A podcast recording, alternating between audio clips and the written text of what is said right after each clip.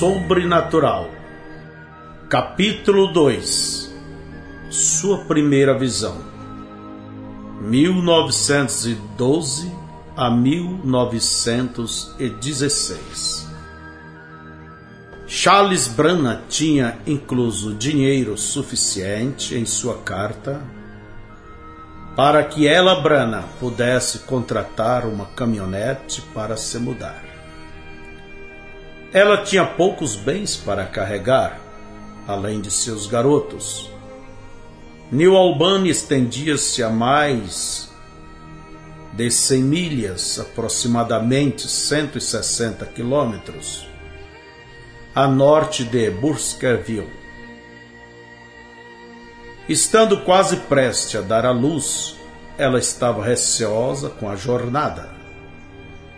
Mas para Billy, com seus três anos de idade, o qual nunca tinha visto além das montanhas da cabana, a viagem parecia como que uma aventura agradável. Ele estava especialmente impressionado pela estreita e plana ponte de madeira que cruzava o rio Ohio entre Louisville, Kentucky e New Albany, Indiana. Mais de 10 milhas, aproximadamente 16 quilômetros a norte, os levou para seu novo lar, a pequena cidade de Utica, Indiana. No dia 27 de maio de 1912, ela Brana teve seu quarto filho, chamando-o de Melvin. Naquele verão, Charles trabalhou para um fazendeiro local. Era um homem esforçado e trabalhador. Às vezes ele tinha que se arrastar atrás de um cavalo e arar doze horas por dia, suando sob o sol escaldante. Mais do que uma vez vinha com sua camisa queimada do sol grudada nas costas, e ela, Brana, tinha que cortar a camisa com uma tesoura. Quando o milho cresceu, Charles ocupou seus dias com uma ferramenta como uma foice, limpando por entre as fileiras. No começo, suas mãos criaram bolhas e sangraram. Mais tarde, formaram calos tão fortes como o couro. Ele sofreu tudo isto por menos de 75 centavos de dólar por dia. Naquele outono, Charles voltou a trabalhar com madeira, com que ele se dava melhor do que cultivar. Ele cresceu em um bosque, tinha começado a cortar lenha com uma idade prematura. Embora pesasse somente 68 quilos, Charles, com seus músculos protuberantes, estava tão hábil em cortar lenha que podia carregar aproximadamente 408 quilos de toras e colocá-las na caminhonete sozinho. Mas como o inverno estava próximo, Charles se preocupou. Sua família estava vivendo em uma cabana de um cômodo não maior e nem melhor construída do que a deixada para trás em Kentucky. Cada vez que ia cortar lenha, o forçava a estar longe de sua família por semanas. Não querendo fazer sua esposa sofrer como no inverno passado, Charles começou a procurar uma situação melhor. A primavera de 1913 chegou antes que Charles encontrasse algo permanente. Ele conseguiu um emprego em Jeffersonville, Indiana, trabalhando para o senhor Watten, um multimilionário dono da destilaria Watten, e era sócio de um time profissional de beisebol, o Louisville Colonels. Charles foi contratado como chofé particular porque ele era muito bom em manejar cavalos. O emprego era pago somente parte em dinheiro, porém oferecia lados substanciais benéficos, a saber, um lugar para viver sem ter de pagar aluguel nas terras do senhor Watten. O lugar incluía uma cabana com dois cômodos de madeira, um velho celeiro, um grande jardim e um pequeno campo onde Charles podia plantar para seu próprio benefício. Também o senhor Watten tinha uma leiteria e Charles podia levar para casa um balde de leite todas as noites. Benefício nada pequeno para um pai com seus quatro filhos crescendo. Jeffersonville era uma cidade que distava a uns seis quilômetros a nordeste de New Albany, a caminho do rio local chamado de Utica Peak. O senhor Watten morava a uns 11 quilômetros fora da cidade, em uma grande propriedade. A cabana para a qual Charles se mudou ficava numa colina com vista para o rio Ohio. Tábuas desbotadas cobriam a estrutura do lado de fora das paredes, e dentro havia barro entre as madeiras. A cabana tinha um piso de chão, dois cômodos, e um sótão na viga sobre um dos cômodos. A escada para o sótão era feita de duas finas madeiras. No meio do piso de um dos cômodos havia um toco e algumas pedras achatadas em cima dele. Sobre isto foi feito o fogão, a lenha, de um tambor de óleo vazio para cozinhar ela, Brana, usava um pequeno fogareiro. Tinha até um lampião a querosene para alumiar. Considerando todas estas coisas, era um grande progresso em comparação ao único cômodo da chupana que os tinha abrigado em Útica. Na colina em frente à cabana, uma macieira estendia seus galhos até uma pequena fonte. A água fria da fonte servia como refrigerador durante o verão, mantendo latas de leite e manteiga, evitando que estragassem. Charles não podia manter nata ali. Havia muitos pequenos branas gananciosos para pegá-la. A fonte abasteceu a casa com água até meados de agosto quando então finalmente se secou. Então eles tinham que bombear a água do poço, localizado no celeiro, e levá-la colina acima. Billy gostava de ver a água borbulhar. Havia uma cuia que ficava pendurada na macieira, mas Billy raramente a usava. Ele gostava de deitar-se sobre a grama morna colocar seus lábios na água e a ingerir até se encher. Então ele enchia um jarro e levava para seu pai no campo. Charles sempre vinha do campo para casa faminto por jantar. Como eles não tinham encanamento em casa, ele se lavava atrás da cabana, onde havia um banco pregado na macieira com uma tábua na outra ponta para manter o banco firme. Todos os quatro garotos permaneciam em fila atrás do pai para tomarem banho. Quando Charles arregaçava a manga de sua camisa, feita em casa, para ensaboá-los, os músculos de seus braços cresciam e ondulavam. Billy observava com orgulho, pensando: Este é meu papai, ele é forte, ele viverá cem anos. Quando eu for velho, ainda estarei vendo meu papai com seus grandes músculos. Charles tinha apenas 1,52m de altura. Billy tinha herdado o cabelo escuro e ondulado de seu pai e as boas aparências de um irlandês, mas não sua poderosa estrutura. Ao invés disto, Billy era magro como sua mãe.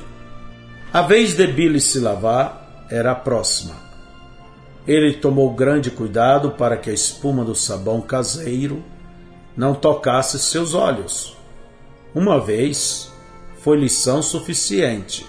Ele secou-se com a toalha que sua mãe tinha feito de saco de farinha de milho.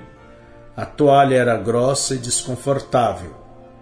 Então Billy tocou-se de leve e, ligeiramente, sobre o banco de se lavar havia um pedaço de espelho quebrado e era segurado por cinco pregos curvados.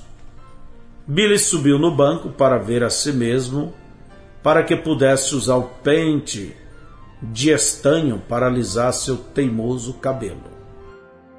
Charles tinha construído sua mesa e banco de jantar de uma velha madeira do celeiro. Os assentos pareciam bancos de igreja. Billy sempre sentava perto de seu pai no jantar. Sopa de feijão era o padrão da comida, juntamente com pão de milho, cebolas cozidas e soro de leite.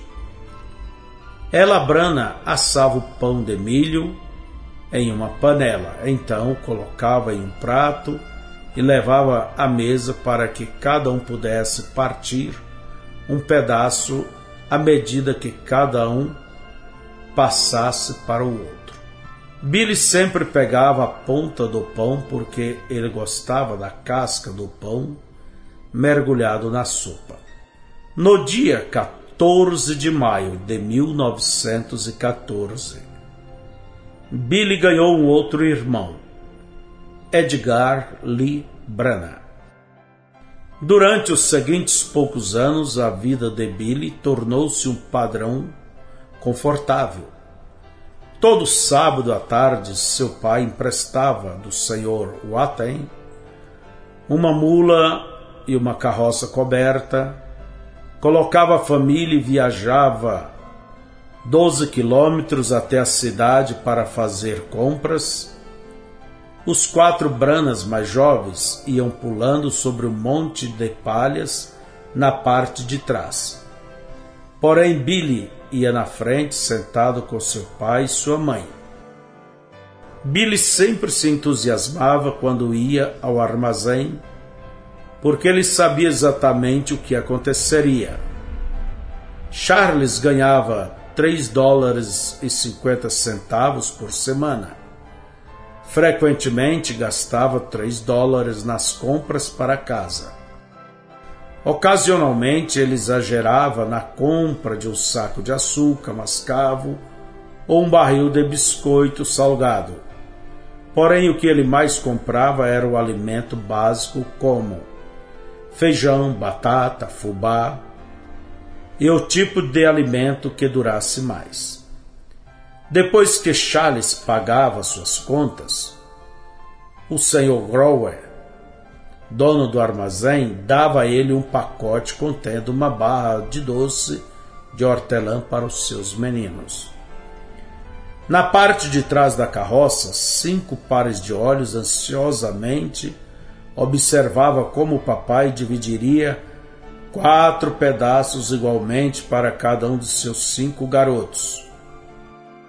Imediatamente os quatro branas mais jovens chupavam seus pedaços de doce, fazendo-os em pedaços. Mas Billy era esperto. Ele chupava seu doce por um momento, então o enrolava em um pedaço de papel marrom que rasgava do pacote das compras e o colocava dentro do bolso de sua roupa. Ele tinha uma utilidade para isso mais tarde.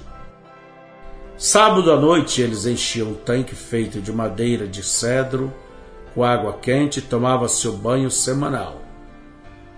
Um após o outro, sem trocar a água. Ela brana ensaboava e esfregava Billy com força, dizendo: Eu quero te ver tão limpo quanto uma cebola descascada. Então ela o deixava corado ao secar-lhe com uma toalha feita de saco de farinha, até que sentisse como que sua pele se tivesse gasto. Ela sabia que Billy não estava se alimentando de maneira que sua alimentação fosse balanceada.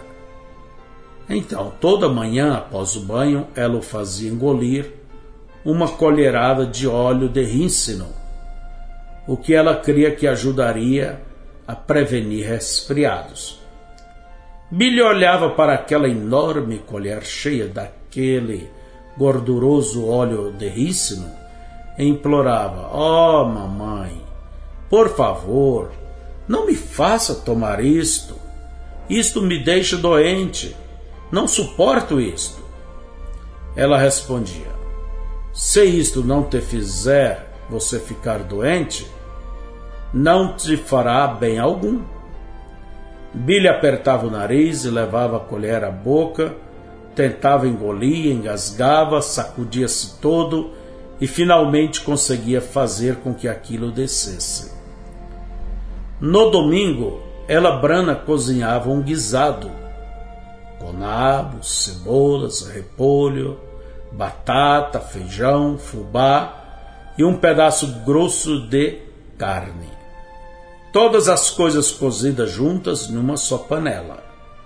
O restante da comida os alimentava por dois ou três dias.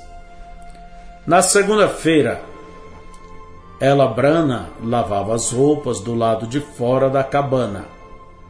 Usava uma grande caldeira de ferro aquecida no fogo de chão.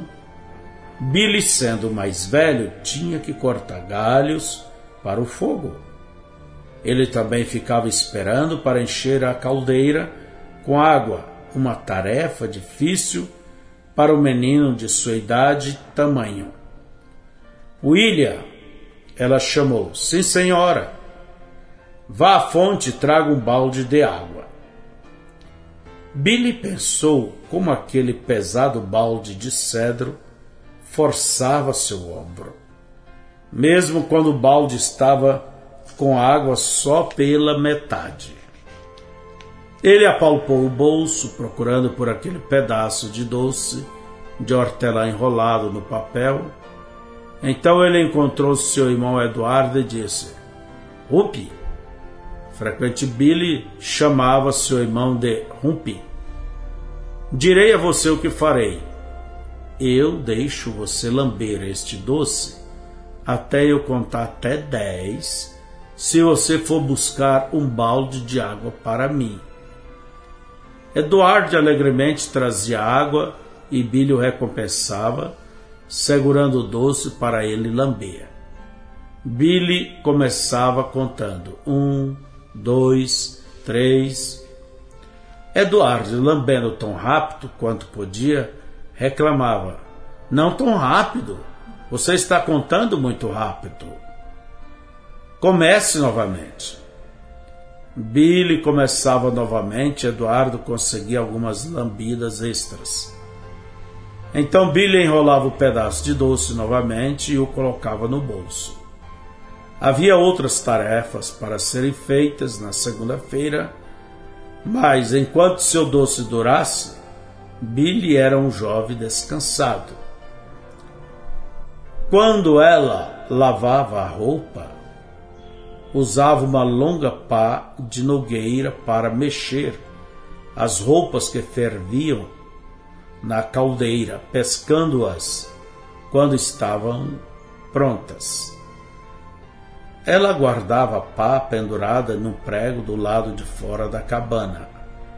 Aquela pá de nogueira servia para várias funções. Ela esmagava palhas com a pá fazendo travesseiros e colchões. Charles também a usava como vara de correção. Algumas vezes, se algum dos meninos tivesse sido mal e estava esperando por uma surra, a pá de Nogueira misteriosamente desaparecia. Charles sempre dava um jeito na falta dela, usando um pedaço de couro de um velho cinto que ele usava para afiar navalha. Ou dispunha também de uma vareta de sua espingarda. Todos os pequenos Branas tiveram uma educação em um barracão de madeira, correndo em volta de seu pai tão firme quanto podia, enquanto açoitava seus traseiros até ficarem vermelhos. Charles dizia: surrando os demônios, sairão deles. Em uma ocasião, Eduardo maquinou um plano travesso. Billy, ele disse: Mamãe e papai estão carpindo no jardim. Se você entrar e pegar açúcar, eu pegarei os biscoitos e nós encontraremos no celeiro.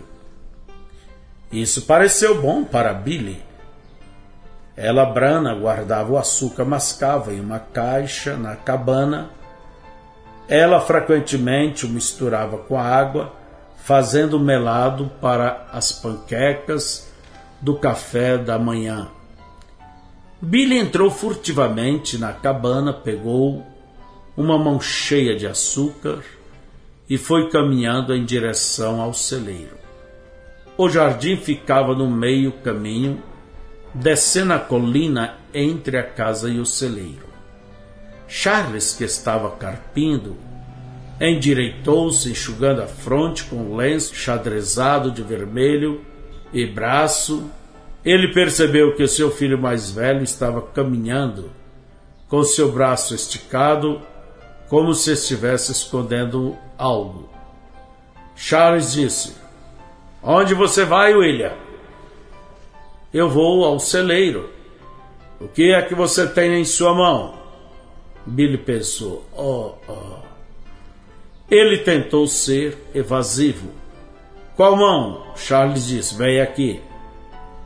Billy não quis mais saber de açúcar por um bom tempo depois daquilo. Algum tempo depois, em agosto de 1916, após uma debulhadora elétrica haver terminado de processar os grãos da colheita, ela Brana encheu com novas palhas todos seus colchões e travesseiros. Naquela noite, pouco depois que os meninos foram colocados para dormir no sótão, Billy gritou como se um Basri um tipo de espírito em forma de uma mulher gemendo que aparece ou é enviada por membros de uma família como sinal de que um deles está prestes a morrer. É um folclore irlandês. Tivesse tocado em sua face. Ela, Brana às pressas, chegou até a escada e disse: Billy, o que há de errado com você? Mamãe, há alguma coisa na cama comigo. Deve ser um gafanhoto que está preso entre as palhas novas. Agora, acomode-se e vá dormir. Mamãe, não posso dormir com esta criatura pulando ao meu redor.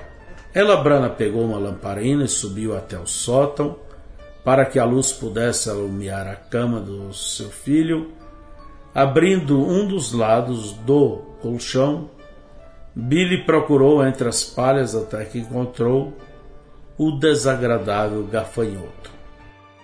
Então ele o deixou sair, colocando-o atrás de uma rachadura que havia no forro, não muito bem rejuntado. Mais tarde, ela Brana riu disfarçadamente, contando a Charles sobre o incidente.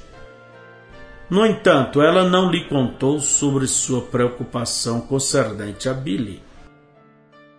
O menino tinha estado irritado ultimamente e o alimento não estava fazendo bem a ele.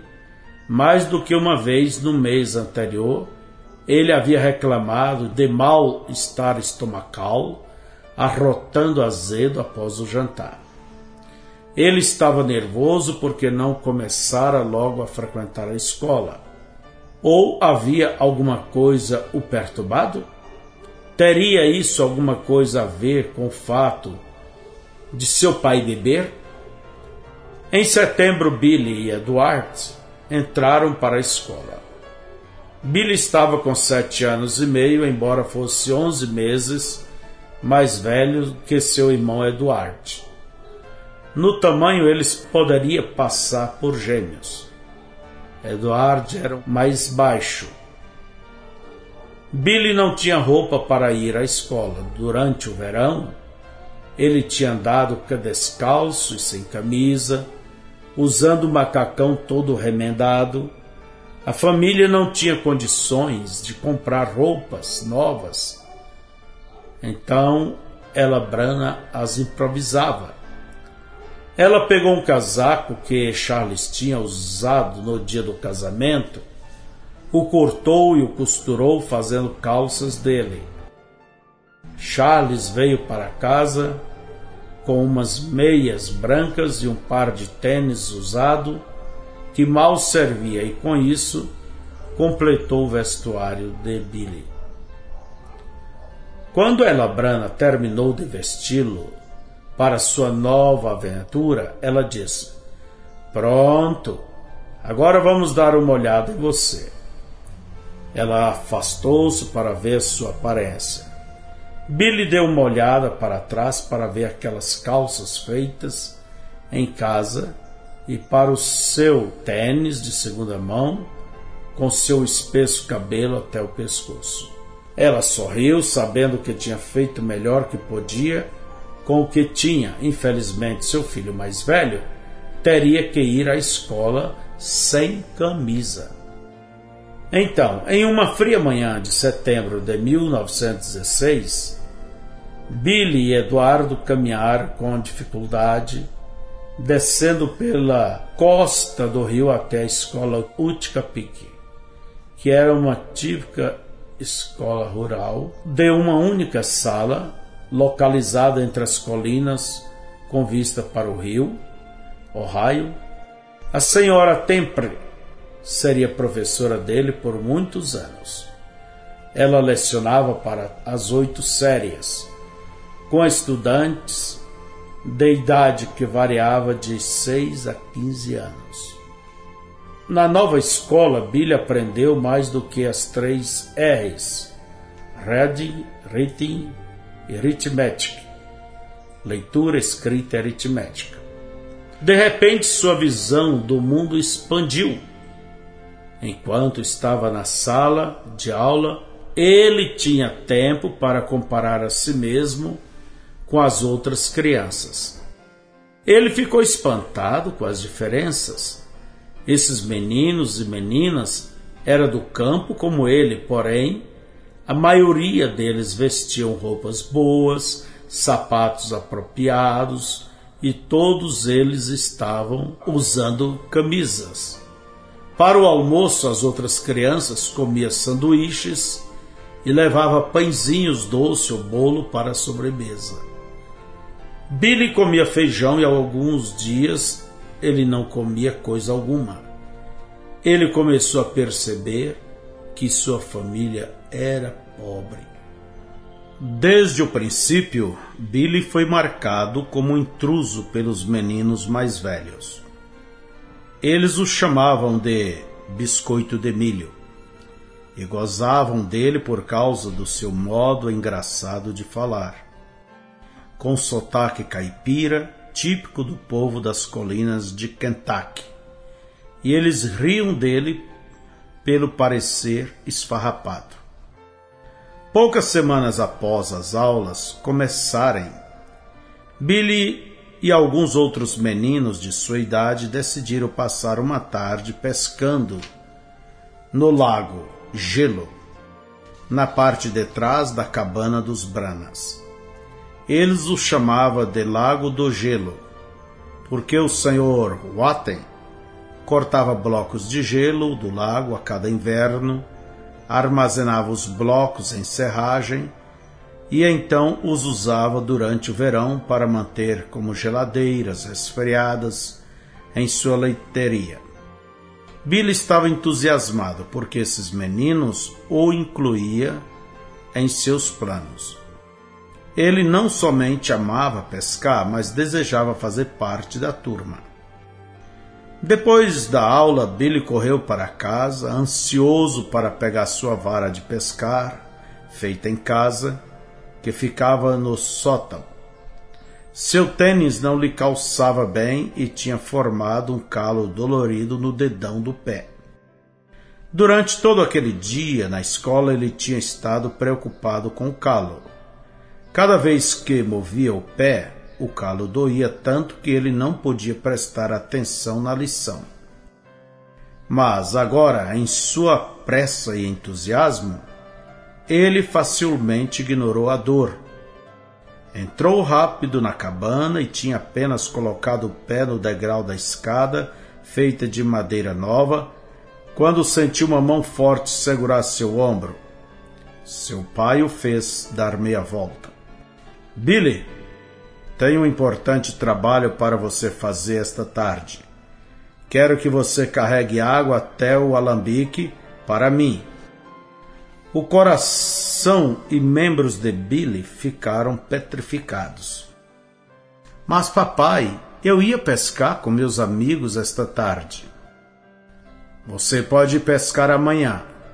Estou ajeitando as coisas às escondidas para fazer uma grande quantidade de uísque esta noite.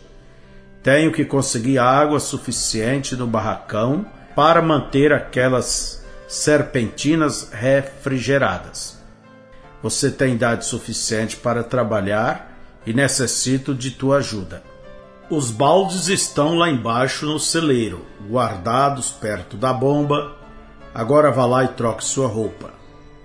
Estarei lá atrás do barracão ajeitando o destilador. Vagarosamente, Billy começou a subir a escada, virando a cabeça para que seu pai não visse suas lágrimas. E lembre-se, acrescentou Charles, fique calado, não diga nenhuma palavra sobre isto a ninguém. Sim, papai. Embora a proibição nacional não havia sido votada até que então ocorreu em 1919, certos estados tinham adotado leis anti-bebidas alcoólicas já no início de 1906. Em 1916, Indiana já era um estado em que já vigorava a lei seca. Charles não podia passar seu uísque, já que ele não tinha dinheiro suficiente para comprá-lo no mercado negro. Ele e seu vizinho, o senhor Darbus, fabricava bebida alcoólica destilado no barracão atrás da casa, onde a bebida feita em casa era fervida e fermentada. Após venderem o restante para vizinhos sedentos, embolsaram pequena quantia extra de dinheiro. Eles haviam decidido construir um segundo alambique. Esta noite eles iam acender as duas caldeiras e tudo tinha que estar preparado. Billy sentou-se em seu colchão de palha por algum tempo, sentindo o calo do pé latejar com cada batida do coração. Por fim, adquiriu força para trocar de roupa. Com grande alívio, ele arrancou seu tênis, tirou a calça que usava para ir à escola e colocou seu velho macacão.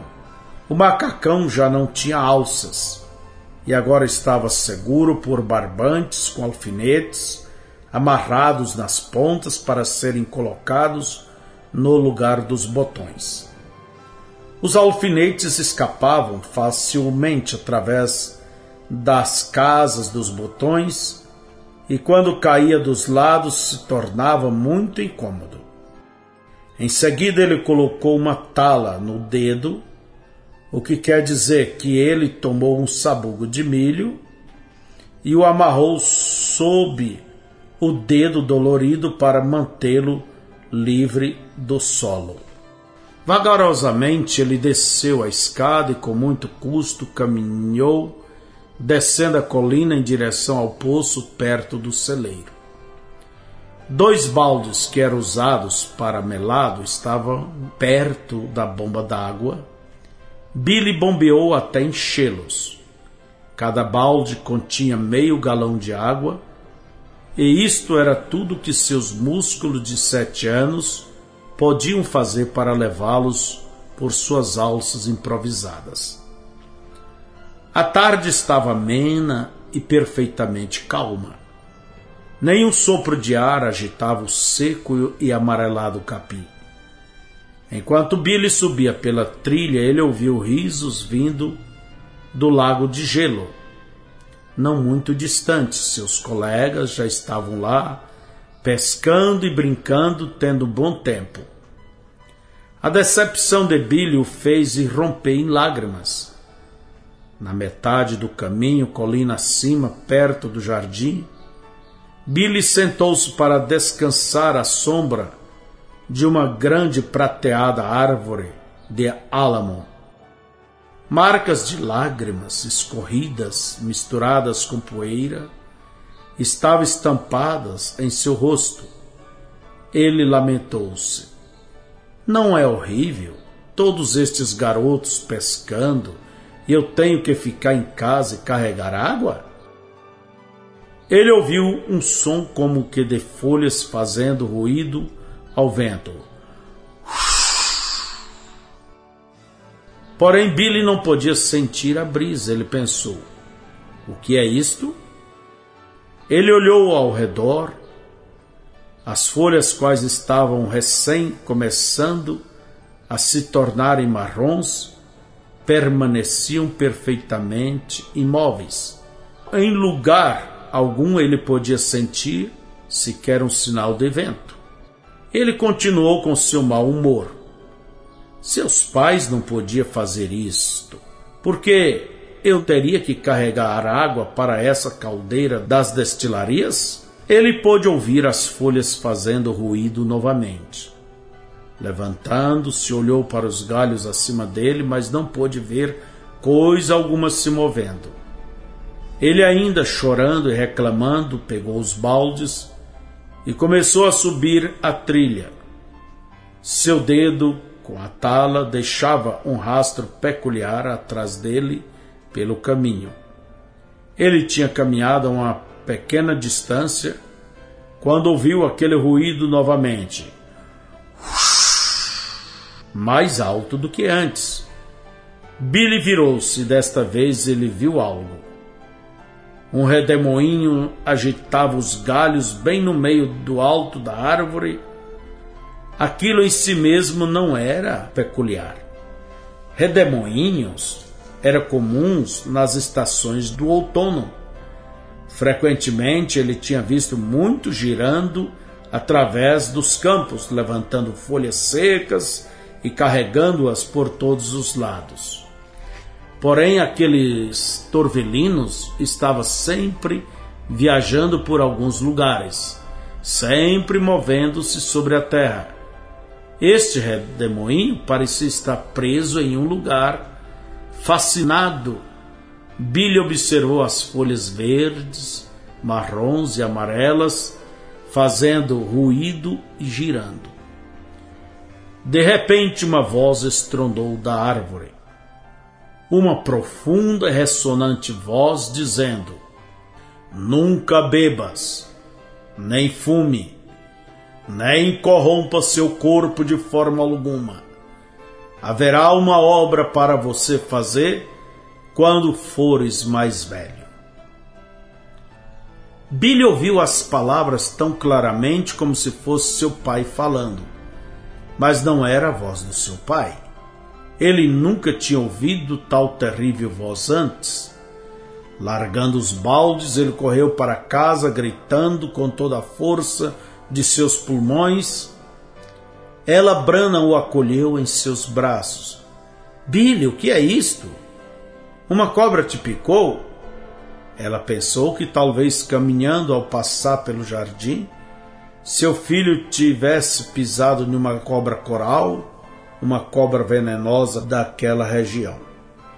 Não, mamãe, ele disse, soluçando, e apontando para a colina em direção ao jardim. Tem um homem naquela árvore ali. Oh, Billy. Billy, o que é isto? Você parou e dormiu?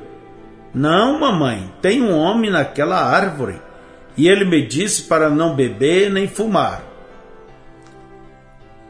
Sua mãe riu disso. Ela abraçou seu filho e beijou sua testa, tentando acalmar seus nervos. Contudo, Billy estava histérico e não conseguia se acalmar. Ela o colocou na cama, então foi apressadamente ao vizinho mais próximo, que tinha telefone, e chamou o médico. Após ouvir a história, este médico disse: O menino simplesmente está nervoso, ele ficará bem. Aquela noite, no jantar, Billy repetiu a história. Tem um homem naquela árvore eu ouvi o que ele me disse. Nunca mais vou passar por lá novamente. E ele nunca mais passou. Daquele dia em diante, sempre que ele ia ao celeiro, ele se desviava da árvore de álamo, dando volta pelo lado mais distante do jardim. Duas semanas mais tarde, Billy Eduardo estava em frente à cabana, jogando bolinhas de gude debaixo de uma macieira. Quando de repente Billy sentiu algo peculiar vindo sobre ele, uma pressão que fazia com que sua pele ficasse formigando, como se algum tipo de energia não vista tivesse ao redor dele ele olhou e de alguma maneira o rio Ohio parecia estar mais perto do que antes. Enquanto Billy contemplava o rio em direção a Jeffersonville, o lugar mudou frente aos seus olhos. Uma ponte se formava da margem e estendia-se pelo rio, peça por peça sendo construída em movimento rápido. Isto não era como as baixas e planas pontes que eles tinham observado quando havia se mudado para Indiana. Esta ponte parecia enorme, com uma vasta e elevada estrutura de ferro entrelaçado em forma de arco. Billy nunca tinha visto nada como isto antes. Olhando mais perto, ele notou que havia homens trabalhando no alto da superestrutura. Então ele viu uma parte da ponte romper-se, homens caindo das vigas em câmara lenta. Billy contou-os enquanto caíam. Observando, ele viu que dezesseis homens caindo desapareceram nas águas escuras. Deixando cair a bolsa de bolinhas de gude, Billy entrou correndo para dentro da casa, gritando incontrolavelmente. Sua mãe fez o melhor que pôde para acalmá-lo. Quando ele finalmente pôde contar sua história, ela disse: Billy, você apenas sonhou com isto. Billy insistiu: Não, mamãe, eu tive um sentimento estranho e então olhei para o rio e realmente eu vi isto. Eu vi isto, oh, mamãe, estou assustado. Charles deu sua opinião. O garoto está apenas nervoso, como o médico disse. Mas sua mãe não tinha certeza. Ela se lembrou do dia, quatro anos antes, quando Billy tinha falado algo sobre um passarinho, dizendo-lhe que viveria próximo a New Albany. Foi muito estranho aquilo que veio ser a verdade. Uma ponte sobre o rio, 16 homens morrendo? E se algum dia isto acontecer? Ela anotou o incidente pensando: veremos.